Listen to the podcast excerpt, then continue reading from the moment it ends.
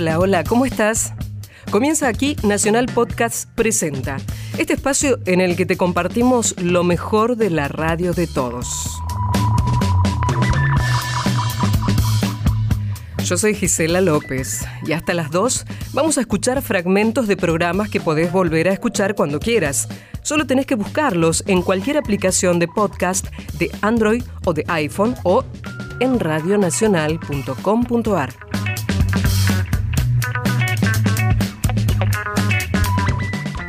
Empecemos con Manivela, el programa sobre cine que conduce Coco Blaustein cada martes a las medianoche por AM 870. Hace un par de semanas, Coco hizo un comentario muy elogioso sobre El Ángel, el film sobre la vida del asesino Carlos Robledo Puch. Esta vez se dio el gustazo de conversar, ni más ni menos que con su director, Luis Ortega. Vamos a escuchar parte de la charla. Lo mejor de una radio. Nacional Podcast.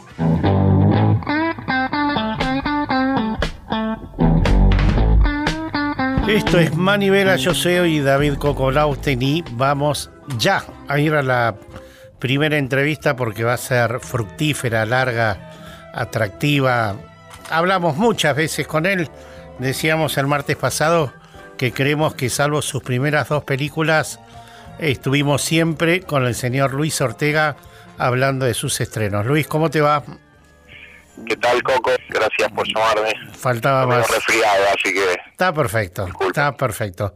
Luis, a ver, hay una frase del querido patriarca Fernando Birri, creo que es de cuando hizo Los Inundados o cuando hizo Tiredier, que dice la cámara a la altura de los ojos, que es como una visión para mantener al personaje o para mantener al actor o para mantener a la a la situación dramática en un nivel de igualdad. ¿Te parece que te describen tu visión del ángel? Mirá, los ojos son la gran cárcel ¿no? que tenemos porque es donde empieza el deseo, salvo para los no videntes, eh, y donde y donde em, empieza este mundo ilusorio supuestamente, ¿viste? ahora estoy parado en un semáforo y pasa gente y qué sé yo, y es como un todo una ciudad fantasma, ¿viste? El yo eh, me gusta la etapa previa a encarnar, ¿viste? Cuando ya alguien es una persona con con una personalidad definida y que cree que ya, o sea, donde no entran sin fisuras, digamos, donde no le donde no le entran las balas, ya a mí no el mundo encarnado es eh, es Vietnam para mí. Entonces me gusta el, la cámara, eh, o sea, una de las cosas que me atrapó de del personaje de Carlitos, que nunca había actuado, eh, Lorenzo, fue su mirada. Así que sí, estoy, estoy de acuerdo con eso. Bien, y, y esto de que el personaje, el actor de Lorenzo, que Ferro fue el primero de mil y que finalmente fue el primero. ¿Le das algún sentido simbólico? ¿Le das algún sentido mágico? ¿Crees en esas cosas? ¿O simplemente fue porque fue así? Mira, hay muchas cosas eh, que tienen que ver por qué elegí a, Lorenzo. Una de ellas es que nunca había actuado y nunca había ido a una clase de teatro. Ajá, em, otra es que, que tiene una herencia loca en la sangre que, que, que no todo el mundo tiene. O sea, hay algo en la naturaleza de libertad y de irreverencia y de ni siquiera de rebeldía, sino de no entender las reglas, eh, que me, me imantó a él y de alguna manera me, me emparentó con cuando yo tenía esa edad. Y la verdad es que no es la historia de Robledo Puch. Yo a Robledo Puch no lo conozco, no lo quiero conocer, no me interesa su vida esto tenía que ver más que nada con cosas de, de la infancia, eh, esta sensación de cuando uno es chico de que la muerte no existe, de que es todo un juego, de que los adultos están tramando algo en un consenso siniestro. Y bueno, ese mundo de fantasía cuando sos chico puedes hacer travesuras y evidentemente el personaje este va mucho más allá y ya no tiene retorno. Eh, entonces eh, yo vi en Lorenzo esa posibilidad de ir más allá. con él. Pero ahora, pero claramente Luis Ortega, todos tu, de alguna manera, todos tus personajes y buena parte de tus películas o buena parte de tus personajes y de tus películas están presentes o te sirvieron a vos para explicar mejor al personaje de Lorenzo. Digo, tus personajes anteriores en algún punto son parecidos a Lorenzo, ¿o no? Espiritualmente sí. Espiritualmente sí, ajá. Sí, y emocionalmente también, solo que reaccionan de distinta manera. O sea, eh, Soldadito en Caja Negra, que era el padre de Dolores Fonsi, me representaba en su incapacidad para comunicarse, en su, incapacidad para ser una persona, en su incapacidad para integrarse al mundo. Y de la misma manera eh, ocurre con Lorenzo, en, el personaje de Carlitos. Lo que pasa es que se provoca una confusión cuando la gente va a Google y quiere encontrar a Robledo Pucho en la película. Robledo Pucho está en Sierra Chica y esto es cine, ¿no? No hay ningún parentesco, digamos. Bien. Ahora, de todas maneras, hay una, hay una visión muy, muy particular, ni que, digamos, volviendo al tema de la, de la cámara a la altura de los ojos, ¿no? Vos ni querés explicar al personaje, ni querés ser condescendiente con el personaje, ni querés describirlo, ni, ni tampoco tenés ganas de ser contemplativo o de ser o de condenarlo en términos de, de que más allá de que sea Carlitos, de tratar de, tener una hipótesis. A mí me parece que una de las grandes cosas que tiene el ángel es que eh, vos ponés al personaje donde está. Digo, Carlitos está donde está y yo creo que transcurre la película de esa manera y sobre el final no hay una visión ideológica, no hay una visión política, no hay una, digo, si hay alguna visión es una visión espiritual, pero ninguna de las otras me parece. No, porque creo que la, ideología eh, no pertenece al cine, el, asombro pertenece al cine, o sea, es de donde nace el, el, cine nace de la inocencia, del asombro y de la cárcel de los ojos y de y de los y de los sentimientos y de las emociones. Después hay gente la mayoría que quiere bajar línea y explicar todo lo que sabe de la realidad y en realidad nadie sabe nada. Pero bueno, está esta gente que que quiere castigar al resto porque no hacen lo que dicen eh, y señalar lo que está mal y qué sé yo. Bueno, yo sería mucho más prudente en ese caso y me mantendría eh, del lado del espectador. Pero bueno, es un momento donde todo el mundo le quiere decir al otro lo que está bien y lo que está mal, ¿no? En vez de mirarse a sí mismo y, y en todo caso evolucionar en, el plano personal. Es un momento de una demagogia eh, que asusta, ¿viste? Eh, entonces, casi que no te linchan por no linchar al prójimo. Sí, señor, eh, muy bien. Qué buena frase. Si esto fuese un reportaje gráfica, titularíamos de esa manera. Luis, ¿te, ¿te reconoces de alguna manera cuando en el cine de Leonardo en tu forma de, de dirigir a los actores, donde de repente agarrás un personaje absolutamente virgen en términos actorales como, como Lorenzo y lo transformás en lo que finalmente el personaje termina siendo? Sí, mira, eh, eh, o sea, Juan Moreira, por ejemplo, bueno, es distinto porque esto sería más crónica un niño solo. Claro, exactamente, eh, exactamente. O más los 400 golpes. Sí, sí.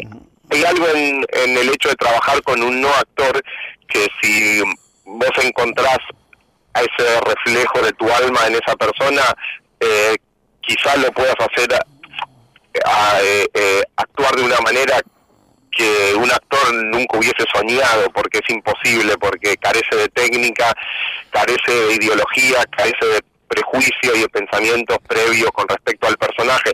Está entregado como, como, un bebé que acaba de nacer al clima que le toca en el día que le toca. Em, y Lorenzo eh, entendió eso, o sea, fue consciente de su inocencia y eso es una virtud que no tiene precio.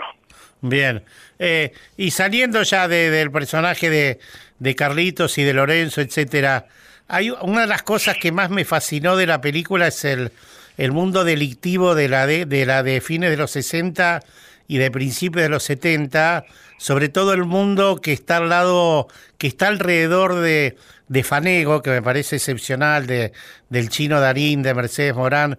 Digo, hay un mundo ahí de, de delincuentes, de ladrones, que tienen códigos, digamos, ¿no? Digo, eso, eso, esos ladrones, esos delincuentes tienen códigos. Eso me pareció que lo captás de una manera realmente fascinante. Sí, bueno, hicimos una investigación con Rodolfo Palacio muy profunda eh, sobre el mundo este delictivo. Eh, la verdad es que por la información hay muy pocas cosas que mantuvimos de, la realidad, pero una de ellas es que mm, Carlitos eh, empuña un arma por primera vez y empieza a robar profesionalmente cuando llega a conocer a la familia de su amigo, que en este caso sería Faneu y Mercedes Moral, los padres. Eh, y sí, son gente del mundo del AMPA eh, con los códigos eh, de, del AMPA, ¿no? Eh, en cambio, con Carlitos se entienden, digamos que entre los que no tienen códigos se entienden. Carlitos se entiende entre los que no tienen códigos, porque en realidad es una moral muy muy arraigada en él. O sea, él no quiere plata, no quiere hacer daño, no quiere, está ahí por la aventura, está ahí por digamos, esa pornografía eh, eh, eh, espiritual casi que uno se siente cuando está solo, igual no está solo y que lo están mirando, nunca lo ves a Carlitos ansioso por ir a, capturar el botín. En cambio, los ladrones con códigos básicamente apuntan al botín y a la recompensa económica.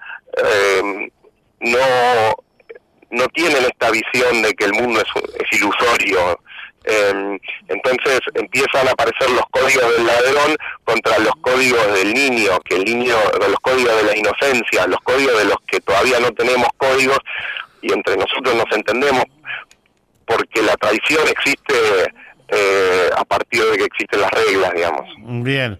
Eh, ¿Cómo es, eh, digo, vos ya tuviste tu experiencia anterior con la producción del Clan Pucho, pero mirando a, Luis Ortega de 4, 6, 8, 10 años atrás, ¿cómo es de repente cuando vos me acuerdo que en algún momento te quejabas por el tiempo que transcurría entre toma y toma en las películas tan independientes con tan poca guita?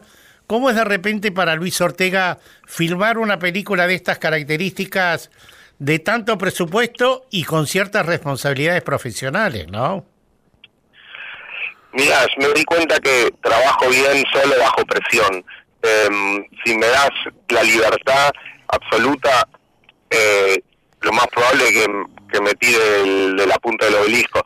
Em, es necesario tener un, un, un, eh, un compromiso con el prójimo y también la responsabilidad de no defraudarlo. Y en este caso había toda una producción y un equipo y un dinero que no era mío. Entonces no te puedes suicidar en esa instancia, te puedes suicidar solo. Em, pero una vez que te integraste al mundo y decidiste que vas a vivir, eh, tenés que dar lo mejor de vos, viste, sin traicionarte. Y lo mejor de esta producción fue que de Sebastián, y Hugo Sigman, Matías Mosterín, Leticia Cristi, todo el equipo de producción me dio una libertad, eh, pero a la vez la responsabilidad.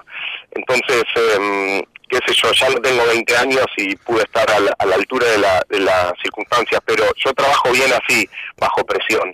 Bien. dame un tiempo limitado, una plata limitada y, y una obligación. Bien. Eh, si no, no te termino la canción. Ah, perfecto.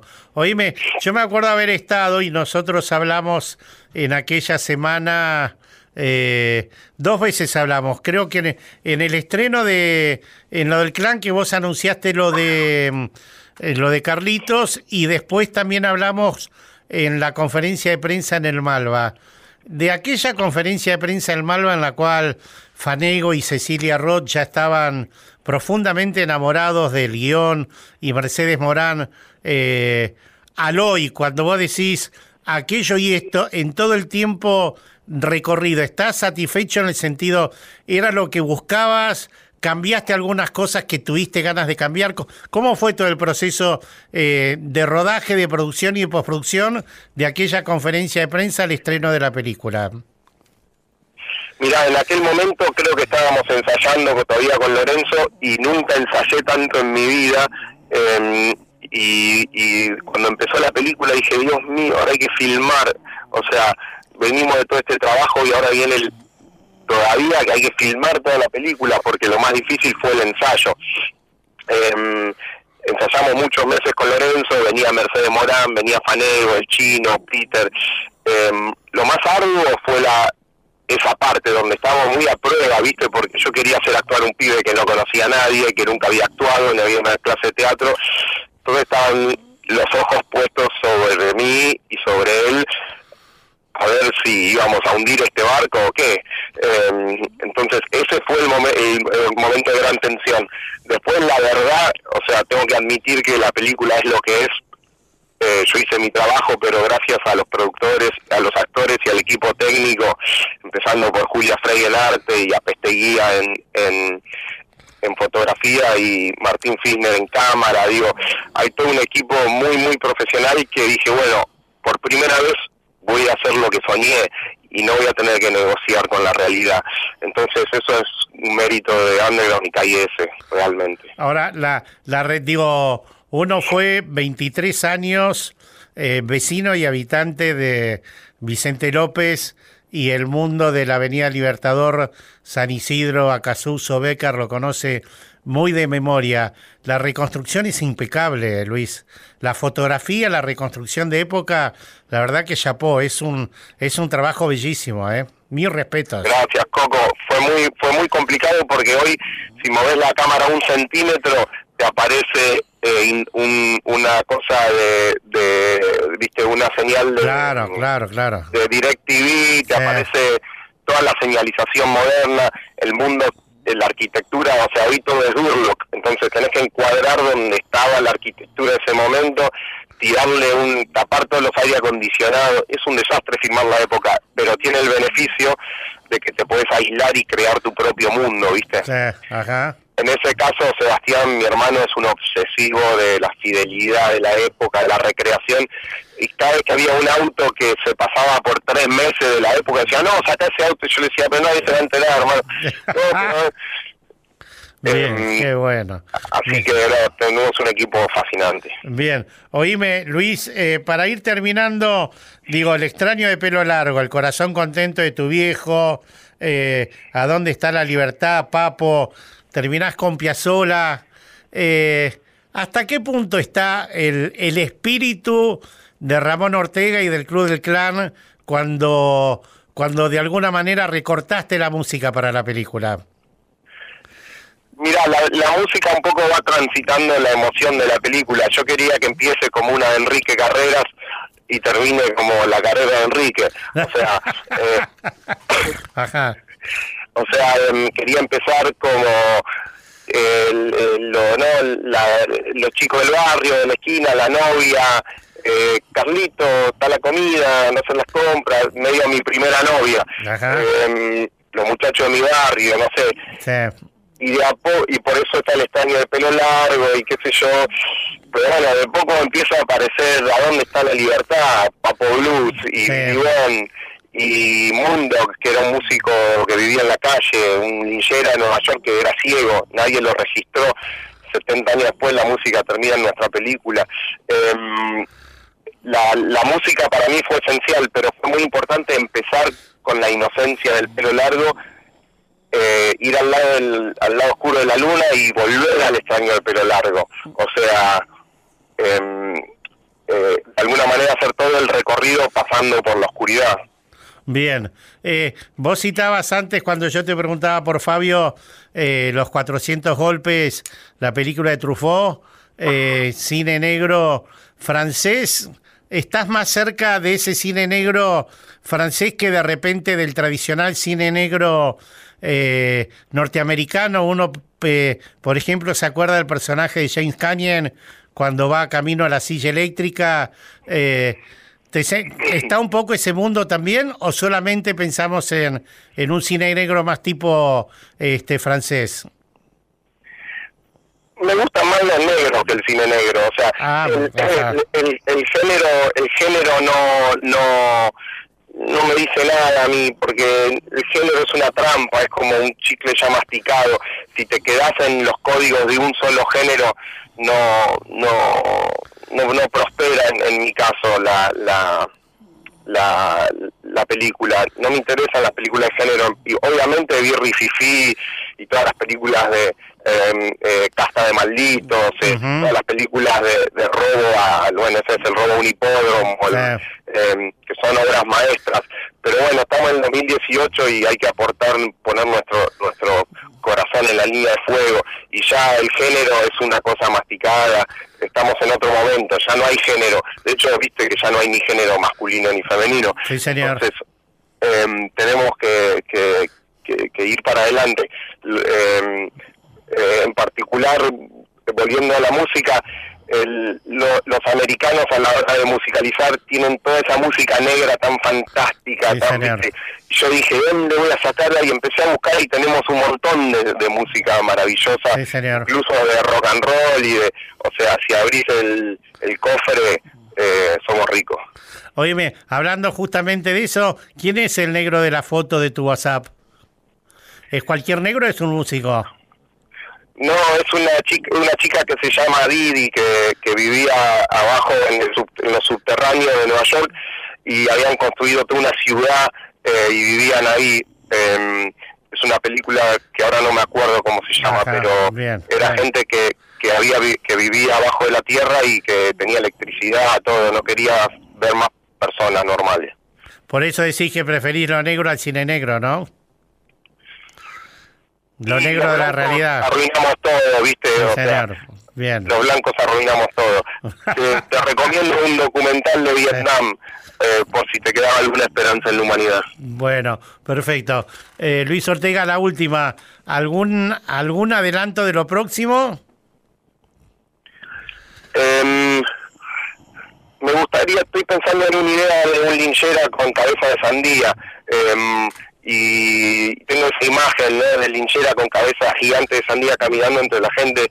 No sé hay un hay un príncipe que anda por abasto que es como un eh, eh, eh, como un checoslovaco que no, habla con nadie y tiene como una capa negra va vestido como un modelo y un bastón y, va por corrientes a un a un tranco así largo y no habla con nadie. Y lo, lo único que me dijo es todo el tiempo llueve y bueno, me estoy inspirando un poco en ese personaje, pero seguramente eh, tire toda la basura como siempre y aparezca otra cosa. Luis Ortega, me encanta hablar con vos, te mando un abrazo enorme. ¿eh? Gracias, Coco, eh, un placer hablar con vos de vuelta y, y llamame antes de la próxima película. Dale, perfecto, cómo no. Oca, abrazo enorme y enhorabuena. Hasta luego. abrazo. Qué bárbaro, tremendo, tremendo hablar con este chabón. Para escuchar todos los episodios de Manivela, entra en radionacional.com.ar o búscalo en cualquier aplicación de podcast de iPhone o de Android. ¿A dónde está la libertad? No dejo nunca de pensar. Quizás la tengan en algún lugar que tendremos que alcanzar. No creo que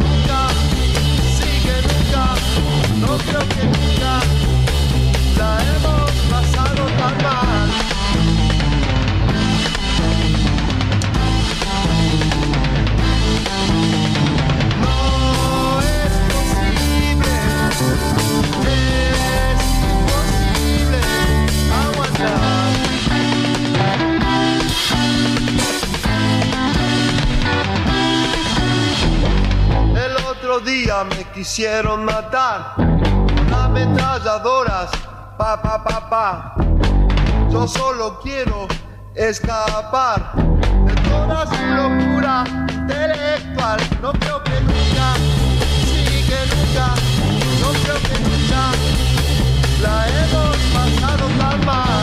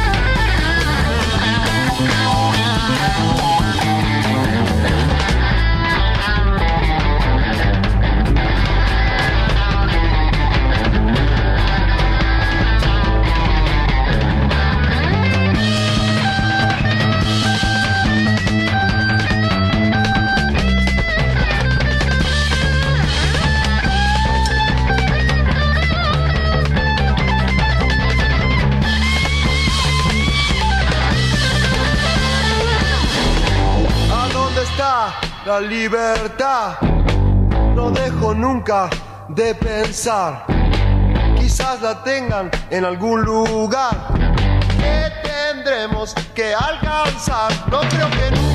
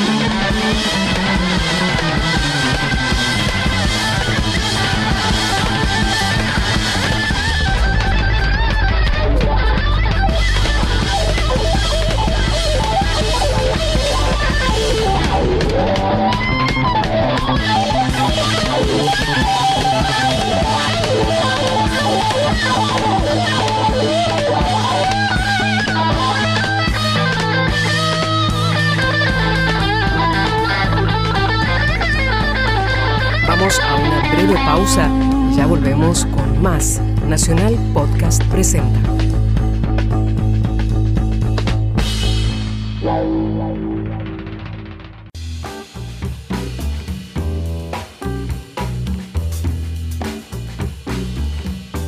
Seguimos en Nacional Podcast. En Vidas de Radio, Ana Gershenson entrevista a las figuras que hicieron de la radiofonía argentina lo que es hoy. Y la semana pasada se dio el lujo de conversar con una de las personalidades más jóvenes de este panteón. Vamos a escuchar el principio nada más de la entrevista a Sebastián Weinreich.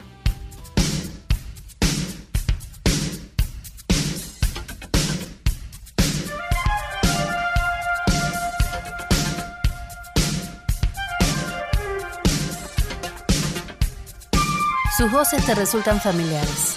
Marcaron una época de la Argentina y de tu vida. Hicieron historia, pero sobre todo te acompañaron a lo largo de los años. Son próceres detrás del micrófono, esa voz amiga que estuvo siempre. Son vidas de radio. ¿Nos damos el pico o no? Como vos quieras. Perdón, pues está esto no fue una promesa, pero. Fue una promesa. ¿Me tengo que levantar yo? se agarran el cuello. No, es mejor que lo veamos.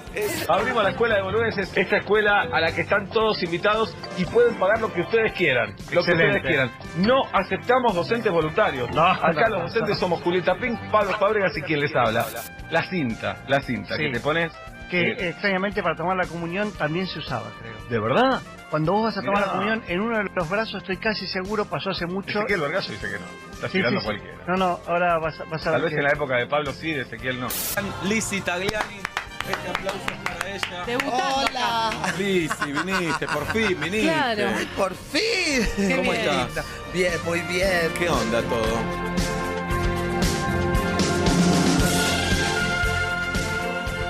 ¿Cómo va? Otro Vidas de Radio aquí en este jueves con un referente de la radio más, un hombre que ha dejado su huella, podemos decir, y huella desde hace bastante tiempo, porque a los 16 años empezó a hacer radio, eso por lo menos dicen los que saben sobre su vida. Estamos con Sebastián Weinreich, ¿cómo estás? Hola Ana, ¿cómo te va? ¿Tenés segundo nombre? Porque Marcelo. Sebastián Marcelo. Largo, largo, ¿viste? Qué bueno que no se usen los segundos nombres ahora, ¿no? No sé, para que a mis hijos le puse. No, ¿en serio? Sí. ¿Por qué?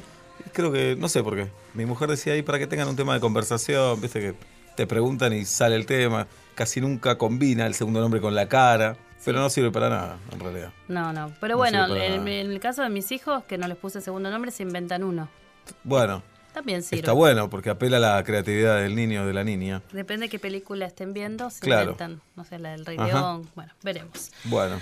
Vos sabés que la idea de este programa es que me cuentes, como referente de la radio, porque convengamos que ya a esta altura sos un referente de la radio. Me encanta que me lo digas, no, voy a, no me voy a hacer el modesto, y a la vez me impresiona por el paso del tiempo. Recién decías, dejó una huella. Yo decía, pará, no me morí, estoy acá, estoy vivo. Hizo cosas. Hice un montón de cosas. Y eso pasé está bueno. Menos operador, pasé por todos los puestos en la radio, por todos. Bueno, operador es, más complicado. Hay que estar recibido. Para empezar y hay que saber. En radios truchas fui operador, obviamente, pero en radios grandes, no. ¿Cuál fue tu primer contacto con la radio? jugar solo en mi habitación cuando era chico y relatar partidos de fútbol. Que yo me armaba con unos, con unos redondelitos, me armaba equipos de fútbol, los enfrentaba y relataba. Como Víctor Hugo, como cualquier relator, y decía, toca Graciani para tal, y, y hacía la jugada. Eh, y después en mi casa, mi vieja escucha radio, todavía. Eh. Sí, sí. Y Metro, por supuesto. Por supuesto. Por supuesto. Sí, por supuesto. Faltaba más. De 5 a 8, 17 a 20. Pero es de la gente, ya pocos se van a dormir escuchando radio, como hacíamos nosotros cuando éramos chicos. Yo ya no me voy a dormir escuchando radio, escucho radio en el auto, obviamente, pero en mi casa también, ¿eh? Eh, que la gente pareciera que escucha la radio cuando va, cuando viene, pero no en la casa. Eh, yo por el horario que tengo en la radio sé que mucha gente todavía lo hace y es una costumbre que a mí me gusta. Me preparo las tostadas y, y tengo la radio puesta. Es una compañía. Eh, es una compañía sin duda. Y mi acercamiento a la radio fue desde ahí, desde jugar en mi pieza hasta ser un oyente, que muy chico escuchaba radio. ¿Qué escuchabas? Escuchaba Magdalena por mi vieja, escuchaba Sport 80, eh, que era un programa deportivo, pero era algo más que eso, porque era un show radial con unos nombres tremendos, Víctor Hugo, eh, Fernando Niembro, Diego Bonadeo, no sé, una mesa tremenda que hablaba de fútbol, pero hacían periodismo y se metían en otros temas, y escuchaba cómo no estaban de acuerdo a veces. Lo que hoy es costumbre, y escuchás a los gritos, acá no estaban de acuerdo y lo discutían con pasión, con argumentos. Después, por supuesto, la vieja rock and pop, que es con la que crecimos, con la que creció mi generación, sobre todo esas radios escuchaba. Y escuchaba Badía también, por supuesto, y había algo que hacíamos, que seguro vos tal vez lo hacías, que buscabas algunas canciones. Yo hoy cuando escucho radio quiero escuchar gente hablar, no tanta música. Eh, pero en ese momento yo tenía preparado el play rec por si aparecía una canción que me gustaba y le daba ahí Hermoso. y la tenía grabada con el locutor pisando, con el separador de la radio, pero la tenía. Cuando le decís a tus hijos que tenías un cassette, te dicen de qué hablas. Es inexplicable. Y que lo tenías que poner con la virome cuando se No, te no, no. enredaba. Es inexplicable. Sí. Totalmente, pero sí, el play rec siempre, porque coincidía con la música nueva que solo podías escuchar en la radio. Solo, No sí. había Spotify, No, no, no, no había compact. y ni compact, ni nada. El compact disc llegó a los 15, 16 más o menos. Grabábamos y te pasaba el primer corte del disco de algún artista que te interesaba. Entonces con el primer corte estabas un mes más o menos, hasta que aparecía el disco, sobre todo si era un artista de afuera, y ahí si podías ibas a la disquería y lo comprabas. O se lo copiabas a un amigo, si tenías un cassette virgen también. Hermoso. ¿Quiénes escuchabas en Rock and Pop?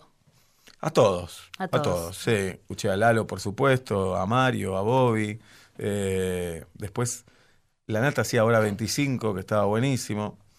Mirá, en esos años mis referentes eran La Nata y Víctor Hugo. Mirá lo que es este país. Y no recuerdo quién más, pero estaba, tal vez me estoy olvidando de alguien. La Negra, por supuesto. Después, Lalo hizo una gran radio que fue, creo que se llamaba Radio City o La Metropolitana, no me acuerdo ahora. Tengo mala memoria. Que es la frecuencia donde está Metro ahora, 95.1 que ahí había una programación del carajo que estaba La Negra, Pancho Muñoz, Lalo, obviamente.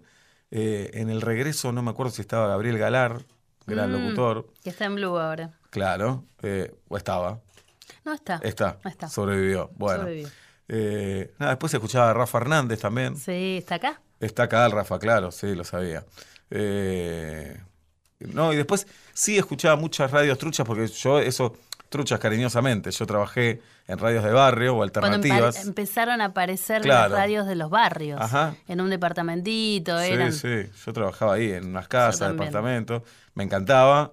Ese fue tu primer acercamiento. Sí. Pero como del día de la mañana, no, algún amigo te dijo. No, un amigo de mi hermano hacía un programa de Atlanta, yo soy hincha de Atlanta, Mundo Bohemio, y fui de co-conductor al programa, con mucho miedo a los 16 años. Después trabajé en otra radio que ¿Y se te gustó? Pará, pará. te- Sí, sí, me encantó. O sea, Sí, te dijiste, bueno, sí, que estabas estudiando la secundaria. y Cuarto no- año. ¿Y no sabías qué ibas a hacer o ya sabías que ibas por Yo el- quería ir para ese lado, pero no sabía qué había que hacer para ir para ese lado. Y el colegio no me interesaba, para nada, era un pésimo alumno. Sí, siempre fui un inquieto culturalmente hablando, de, de leer, de mirar películas, qué sé yo, de todo eso, la música, pero no sabía dónde podía, si podía vivir de eso, me parecía medio imposible. Y a la vez sentía que me iba a pasar, no sé cómo explicarte. Eh, y después trabajé en una radio de Villurquiza, que era 107.7, ya casi caída del dial. Después volví a FM Sol a hacer mi programa a las tardes, que era como metro y medio hora con la misma pasión, pero un chico de rulos, de pelo muy largo, eh, casi amateur, yo me conseguía las publicidades, pero ya empezaba a hacer radio todos los días. ¿Con quién estabas? Y ahí estuve con una chica que se llamaba Soledad, que no sé qué fue de su vida. Ah, y la gente que se acercaba de vez en cuando, alguno, tenía algún amigo que le gustaba hablar de música y lo traía, alguno de deportes. Eh, ¿Y cómo se llamaba ese programa, te acordás? la suerte no está echada. Me da mucha ternura hoy. Eh, no me parece un buen nombre, pero me da mucha ternura. Y bueno, ¿estuviste cuánto tiempo ahí? Dos años me parece, que es bastante. Y después entré a Pero un trabajar. mango, sí, o ya vivías un poquito. No, conseguía algunas publicidades y eso, y a la vez tenía algunos trabajos paralelos, todos eh, legales, quiero decirte. Bueno, menos mal. Y después empecé a trabajar en Rock and Pop los fines de semana. Nahuel Suárez, productor histórico de Rock and Pop, me llevó y lo producía a él en Rock de Acá, en un programa de rock nacional, y a él y a Nacho Boano en Producción Cero. Después de eso vino La Roca, que fue una radio que le fue muy mal, pero que para un montón de gente fue un trampolín y fue una gran experiencia. Y ahí, ¿Qué, qué hacías? y ahí primero la productora de la mañana, de Jorge Casal, Sí. que también estaba en Blue. Y a la tarde empecé a hacer un programa con el Pollo Servino y Pablo Fábregas, Mamá Paga, que algo generó Mamá Paga en ese momento. A ver, a ver, a ver. A ver, Tengo, tengo- La primera sorpresa, Ana. Ay, qué A ver. qué. Antes era Seba, un soñador que quería triunfar en los medios y decía, Mi sueño hubiera sido ser futbolista y jugar en la primera de Atlanta y hacerle un gol a Chacarita, pero bueno. Ahora soy periodista y quiero ser como Hugo La Mónica. antes era Obla, un aventurero que no se rendía ante los obstáculos que le ponía la vida y decía, Y, qué sé yo, mi sueño fue siempre ser como Hugo Sofovich y estar al lado de gente como Susana Travers. antes era el pollo. Leía poemas para ser formento y se teñía el pelo para ser como Ruth. También él decía, Recuerdo que en mi casa tenía dos espejos, uno a la izquierda y otro a la derecha, y los miraba como si fuera Javier Andrade de Noticias MTV. Hoy los tres están trabajando juntos. A fin de año harán sus maletas y partirán hacia la locura. Pero en el siglo que viene estarán trabajando juntos otra vez. En una verdulería. Muy bueno. ¿Quién escribía esto? Pará, esto lo escribíamos entre los tres. eh, y esto fue grabado acá, en este edificio. Porque Mamá Paga tuvo su primera versión en La Roca y la segunda en Supernova, que en ese Ah. momento era la FM de Radio Nacional. Y veníamos en la semana a grabar los separadores acá, a la noche, y el programa lo hacíamos los sábados a la mañana. Eh, impresionante. O sea que se grabó por ahí en uno de estos estudios. Era más chico el estudio, este es enorme. Los de arriba, Claro, un estudio de grabación. Eh, y veníamos, cada uno tenía su trabajo. Yo estaba con Fernando Peña ya esta- en este momento. Pablo estaba en la 100 y el pollo creo que también estaba en la 100 en ese momento. Eh, y nos gustaba mucho hacer este programa los sábados a la mañana. Me dio un poco de vergüenza escucharme recién, pero ternura, las dos cosas. No, pero está bueno. Te digo que hoy, hoy podría salir al aire esta presentación. Sí, ¿eh? por supuesto. Y- Esto es de. eh, Mamá Paga siempre son el 97, pero esto me parece fue 2000-2001. o sea, ¿Duró cuánto tiempo? No, porque en el medio hubo un corte. ¿Hubo un corte drástico? Claro, en La Roca íbamos todos los días Mm. eh, y después cuando surgió Supernova nos llamaron para venir los sábados, creo que fue 2001 por ahí. Buen momento del país para hacer radio 2001. El Pollo Cerviño era un gran compañero, ¿no? Gran compañero, hace mucho no nos vemos. Eh, eh, nos chateamos esta semana por cuestiones futbolísticas y siempre nos estamos molestando. ¿En Atlanta? Él es de Quilmes, yo soy de Atlanta. Así que como un gran ídolo de Quilmes viene a jugar a Atlanta, nos hablamos por eso. Después de un montón de tiempo ni nos preguntamos cómo estábamos, nada. Pero creo que... Cosas de, de hombres solamente. Puede de ser, hombres. pero creo que eso es la amistad también, un poco. Bueno, luego puedes escuchar un A poquito ver, más. ¿qué si dice el pollo? Hola, ¿qué tal? Soy el Pollo Servinio, participo del programa Vidas de Radio para hablar de Sebastián Marcelo Wanreich, que es muy distinto al que ustedes conocen. Ya físicamente era distinto. Ah, para empezar. Tenía unos bucles por debajo de la oreja, tenía mucha ansiedad, que creo que con el tiempo ha bajado. Y si no, estás en un problema, Sebastián. Tenía ansiedad como todos los que trabajábamos en esa FM La Roca. Con Sebastián formamos parte de una generación que es eh, adolescentes de secundario que empiezan a hacer sus primeras armas en la radio barrial, mal llamada trucha, y que tenemos la suerte de, de pasar una radio de gran convocatoria como era La Roca en ese momento. Y recuerdo de Sebastián que tenía muy buen pasillo, porque mm, nos reíamos mucho en el pasillo. Yo conducía un programa junto a Pablo Fábregas, nos reíamos mucho con Sebastián. Sebastián termina siendo levantado un programa en el que él era productor. Y la verdad que me parece que iba a formar un buen trío teniendo a Pablo y a Sebastián. Así que le dije, che, la verdad que nos reímos tanto, ¿por qué no, no te venís con nosotros a la noche? Y agarró de una, y la verdad que se congeniaron muchas cabezas que, pensaban más o menos igual eh, la forma de hacer radio. Después podíamos tener diferencias, pero al momento de, de laburar teníamos muchas coincidencias y gustos parecidos en la manera de encarar un programa de radio. Puede ser que por eso mucha gente ven este, ciertas similitudes en, los formatos de radio cuando escuchan a Sebastián o, cuando me pueden sintonizar a mí en, en Roja Pop. Pero siempre vi eso.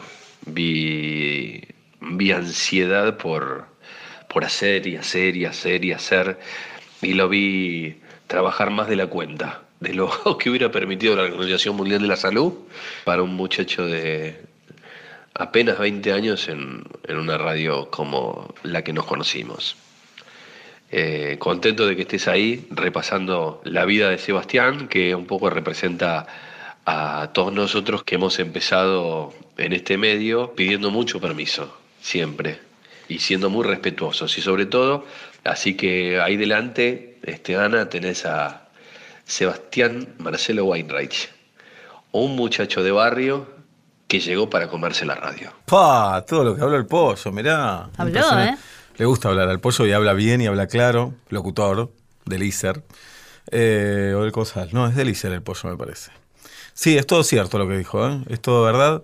Eh, con respecto a la ansiedad, eh, también hay algo, pero yo creo que ahora yo soy ansioso naturalmente, no está bueno, es algo contra lo que trabajo a veces, contra lo que lucho. Pero es verdad, teníamos mucho hambre en ese momento de hacer horas de radio, de producir piezas artísticas como la que escuchamos antes, de hacer notas, de cubrir recitales, de, hacer otras cosas también. Pensábamos pilotos para la televisión, guiones, de todo.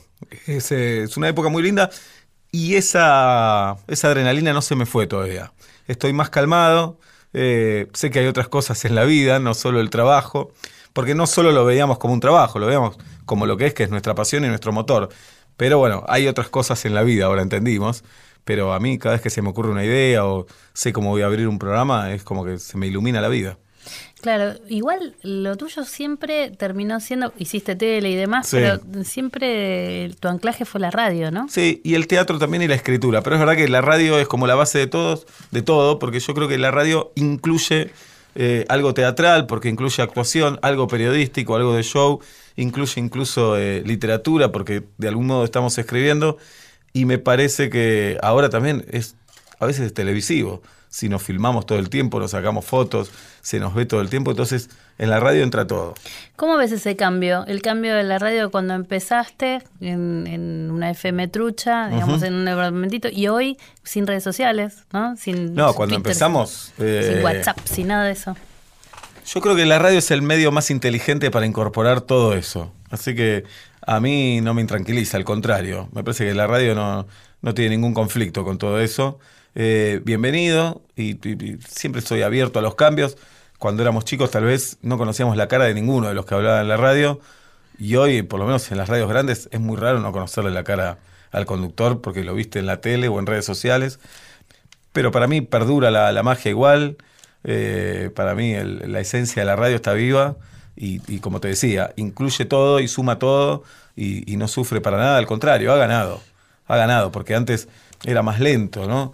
Un telefonista te cortaba el mensaje, te traía el papel, después se editaban los mensajes que escuchabas al aire, después tuvimos una computadora donde se imprimían los mails, a vos te dan los mails impresos y hoy ya lees eh, Twitter directamente. Eh, me parece con, la, con lo que tenemos que pelear es un poco lo que decía el pollo, con la ansiedad y con la concentración.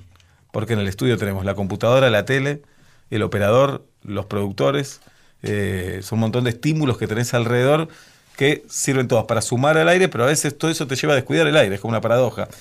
Pero no culpo a las redes de eso, sino me parece que nosotros tenemos que ser los responsables. Pasa con los columnistas también, ¿no? Cuando estás en una mesa, que la mesa, y esto que decía el pollo, que había química y que se entendían, eso trasunta al aire, ¿no? Cuando hay buena onda, te pasa vos todos los días con Julieta, ¿no? Se siente. Eh, se siente del otro lado y el otro se ríe con ustedes y demás. Y bueno, también esto que cada uno tiene su mundo virtual. Pasa que están mirando el celu. No, nos propusimos no mirar el celular mientras estamos al aire, lo que es un desafío tremendo, pero lo hacemos. Es como cuando como con mi familia, que también intento dejar el celular a un lado, pero es una pelea, una batalla que hay que dar. Somos muy débiles, muy vulnerables, así que lo hacemos por el bien de, del programa y de nosotros. A veces me pierdo algo porque tal vez estoy comentando algo al aire y hay un amigo, un compañero que me manda un dato importante y lo veo después, cuando me voy al tema, cuando me voy a la tanda. Ojo que eso no es tan así o lo que sea. Pero la verdad prefiero correr ese riesgo antes que distraerme cada dos minutos. Eso lo veo, pero en el monitor de la radio, no en mi teléfono. Mira qué bueno eso que decís. La verdad es que, bueno, el tema de Twitter y WhatsApp, esto de, la interacción con el oyente, que, que está bueno, porque ahora es una relación totalmente distinta, que con el oyente, incluso el oyente ahora cuestiona todo, que antes era como la voz en la radio, el hombre y la mujer en la radio, y ahora te cuestiona mientras estás hablando. Totalmente. Ahora también es como vos decís, una cosa son, es la interacción con el oyente, que es esa, ese lazo que se genera en un programa, y otra cosa es tu celular con tus amigos, no sé, tu, hijo diciendo puedo usar la play, no sé. Claro, sí, sí, es, es, muy directo y es sin filtro, va directo, lo escribe el oyente y yo lo leo, no hay nadie en el medio. Eh, para mí está buenísimo. Y también así como te decía, el riesgo de distraernos, está el riesgo de dejarte llevar por un tuit que te dice algo provocador y es una trampa caer en eso también. Porque hay miles y miles de personas escuchando y vos tal vez por un oyente enojado reaccionás mal, por eso yo trato de ser medido con esas cosas. A veces se ve tendencias, a veces hay, no sé, montones de tweets eh, contestando una pregunta, diciendo algo, marcando un error. Entonces ahí más o menos te das cuenta que algo está pasando. Pero a veces, eh, si te dejas llevar con el temperamento, estamos en problemas. Está bueno para el que está escuchando eh, o lo puede escuchar después en podcast, porque eso también pasa, ¿no? Que ahora te puedes suscribir y escuchar eh, cualquier programa, casi todos, o en podcast. Ajá. Pero lo cierto es que el que está empezando a hacer radio o te escucha todos los días, está bueno este consejo entre comillas, ¿no? Esta cosa que sucede mucho ahora, que vivimos en medio de agresiones cruzadas, muchas veces por en cuentas que ni siquiera sabes quiénes son. Bueno, recién me pasó algo que, menos mal que no lo hice alguien escribió en Twitter, una persona muy reconocida, escribió lo que para mí era una barbaridad, te agarra en un momento nervioso, le iba a contestar, cosa que no hay que hacer, que no hay que hacer. Caliente. ¿Para qué hacer eso? Que nunca lo hago, ¿eh? Pero no sé por qué lo iba a hacer y enseguida me advirtieron que era fake, que la cuenta era falsa. Entonces, hubiera hecho el papelón de mi vida. Hice otros papelones igual. Pero está bueno esto de no dejarse llevar. Juan Pablo Barsky decía que era el nanoclima Twitter a veces. Sí, claro. ¿No? Porque hay un montón de oyentes que son pasivos, entre comillas, que te están escuchando, se están riendo con vos y no, y no, no pasan por ahí. Hablando de oyentes, hablando de radio, hablando de los cambios, eh, trabajaste con un inmenso, ¿no? Enorme eh, de la radio como fue Peña, ¿no? ¿Cómo fue eso? Aparte tuviste una relación concreta. Yo estaba en Metro en ese momento a la noche, producía Alfredo Oliveri y los domingos Albayano, que hacía un programa, y Diego Ripoll estaba en el horario que hoy es de Metro y Medio. Y a Diego lo llaman para estar con Peña al aire, y Diego generosamente propone mi nombre para que esté en producción y en guiones. Eh, la radio lo aceptó y ahí arrancó la historia. ¿Año? Año 2000. Y a partir de eso, bueno, tres años con Fernando que fueron como 2000 también. Por la intensidad, eh, conocí una persona inolvidable y un artista descomunal, donde todos los días en la radio pasaba algo. Algo bueno, algo malo, todos los días pasaba algo. Muy talentoso, muy intenso, con momentos de risa a más no poder, momentos emotivos y momentos de enojo también. Todo pasaba con Fernando todos los días. Todas las entrevistas de Vidas de Radio están esperando ser descargadas en radionacional.com.ar y en todas las aplicaciones de podcast de iPhone y de Android. Por hoy nos despedimos de esta hora de Nacional Podcast. En la producción estuvo Diego Mintz, en la operación técnica Esteban Villarruel. Yo soy Gisela López y te digo que tengas una buena noche.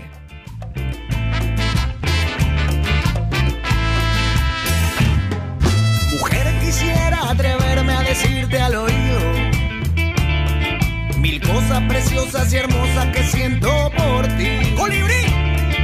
Yo sé que la vida querida nos ha dividido en distintos caminos, pero eso no quita que juntos formemos un lazo feliz. Prometo adaptarme a tus formas y vos a las mías. Supongo no hay fuerzas mayores que las del amor